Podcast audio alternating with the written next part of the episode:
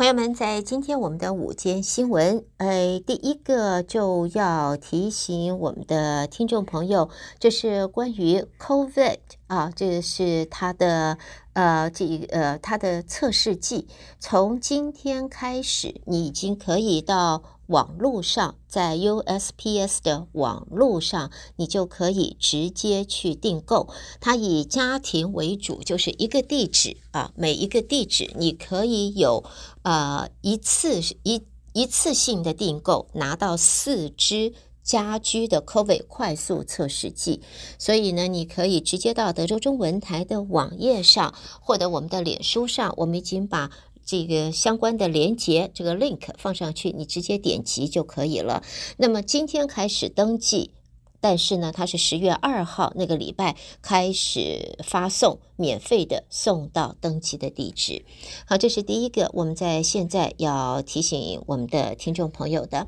好，接着呢，我们再看呢，谈到了 COVID 疫苗，我们也看到呢，现在白宫已经表示，总统拜登已经接种最新版的新冠和流感疫苗。是的，流感天气变凉了，所以呢，流行性感冒在秋季的流感季节也即将要展开。借这个新闻，也同时提醒大家，在中国城的这个是美福药局，也同样的在推出相关的流感疫苗的注射。呃，欢迎朋友们，您可以直接和美福药局联系。除了流感疫苗，美福药局还有 RSV，这也是最新的在这个呼吸道方面的传染病啊。希望对于孕妇还有新生儿。可以保护他们，所以你相关的讯息，你都可以和美福药局直接联系二八一五零六二四五三。好，这些健康的讯息，或者是说，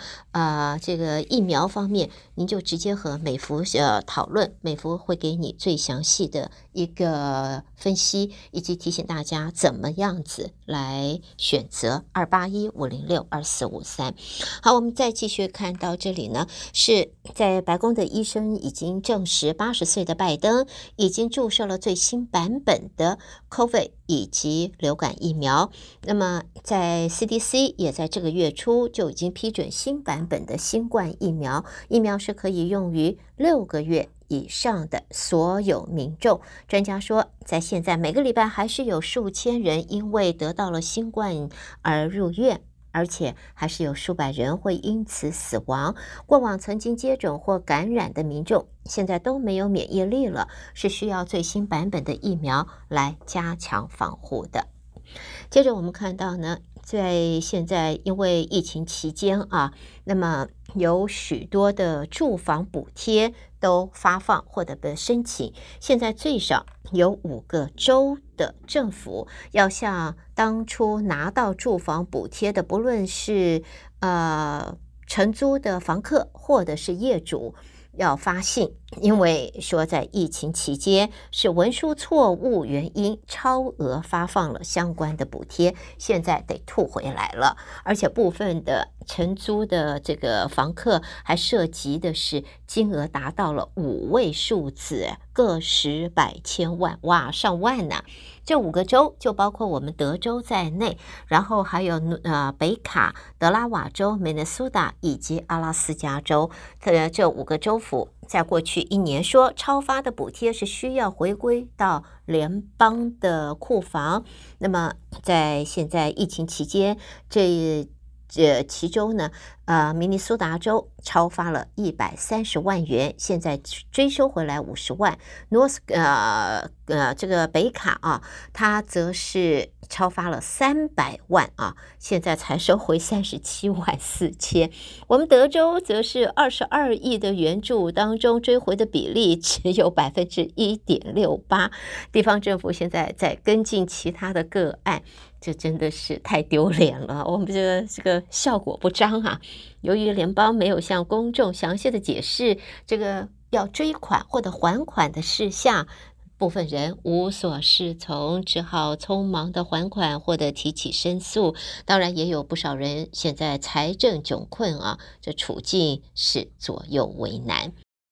好，另外我们再看预算。我们晓得，众院议长麦卡锡现在承认，由于他自家党内的强硬派不愿意支持，因此这联邦的预算谈判没有办法拿到突破。不过，他还是表示，国会还是有时间啊，按照预定的日程呢，众院要举行他的程序投票，通过的话，全院表决国防部、国务院等四项开支。但是，就算在这一方面，麦卡锡也遭到挫败。由于保守派议员 Green 是强烈反对，麦卡锡还一度承诺要删除国务院对乌克兰的援助拨款，也在国防预算当中要把对乌克兰的三亿援助把它扣下来，结果还引起其他议员反弹，最后麦卡锡只好改变立场。因此，我们可以看到呢，在 Green 啊，这个议员的反对下，最少国务院和国防部的拨款要过关是不大容易的了。而现在众院要加班来谈判预算案，只是就算加班。这个预算案还是没有看到任何的转机。虽然议长说国会还是有时间可以避过十月一号的政府停摆，只是讨价还价的过程当中，议长的力量或者是说他的呃这个统御能力，现在好像没有他想象的那么好。好，接着我们再看呢，根据这个媒体报道啊，运输部长就是布迪智。在昨天表示，美国总统拜登一直都和工人站在一起，只是这这这一次只是延续以往的立场，因为呢，在。众呃进步派的众议员说，到时会是国家最少一百年来第一次有总统加入纠察线，历史意义非常大。因为总统拜登宣布要前往密西根州，到时候会前往纠察线现场声援罢工呃罢工的汽车工人后，民主党员都纷纷的表态赞成。而在现在。汽车工人联合会与底特律的三大车厂继续谈判当中，工会的消息则形容，在劳方啊对福特施加压力已经达到看到成果，结果达成协议，更能够让这个如果这个协议达成，让通用还有斯特兰蒂斯两家公司就会因此陷入波动。分析则说呢，工潮的拖延其实只会冲击到经济，早日解决将是皆大欢喜，有利整体的经济的。好，下边我们看到这一个是在川普方面。现在有政治学家则认为，川普面对多宗的刑事诉讼是呃是现实出现政治暴力的最重要的驱动因素。前美国总统川普面对的四宗刑事起诉的正式审讯日期越来越近了，他的支持阵营的不满情绪现在也。与日俱增啊，一直往上在增长增长。法官、检察官、执法人员都相继接获到恐吓的威胁，当局现在很忧虑，到时候可能会引发暴力袭击，而且还会牵制，就是政治的不稳。在现在调查显示，川普起起诉前，只有四点五的民众同意透过暴力让他复位，但是他被起诉两个月之后，比率上升到七个 percent 了。好，接着再看到关于移民方面，在过去一个礼拜，数千名无证移民涌入了我们德州的边境小镇啊，Eagle Pass。这些人都有一个共同点，就是对拜登政府推出的手机应用程式这个 CBP One 是觉得忍无可忍了，因此。不得不铤而走险。最主要的呢，这个 CBP One 是说要帮助移民合法进入美国，并且申请庇护。可是呢，这一个城市呢，在现在呢是没有办法使用，常常就是。连不上啊，手机城市约不上，所以造成偷渡客宁愿现在来个冒险闯关，而不使用 CBP One 这一个城市申请。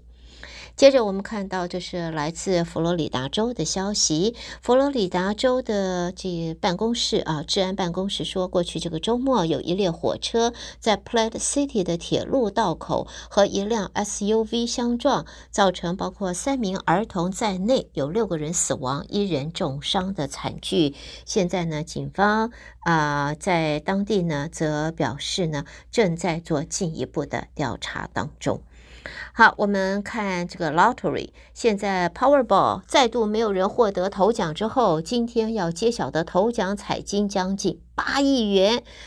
预料民众要掀起这个投注的热潮。在现在呢，Powerball 呢在。呃，周末开出的号码是一、十二、二十、三十三跟六十六，而 Powerball 号码是二十一，但是呢，没有人夺得七点二五亿元的大奖，因此这一个继续啊，这个叫做奖金是呃继续往上滚，继续往上加，所以在现在全美国，我们可以看到啊，呃。今天可以，今天晚上呃又要开奖了，预计不少头奖彩金，呃最少估计这个头奖的的的彩金大概七点八五亿元，会成为这乐透啊 lottery 历来第四高的记录，大概不少的民众都想要跃跃欲试。朋友们，你呢？手痒了没有呢？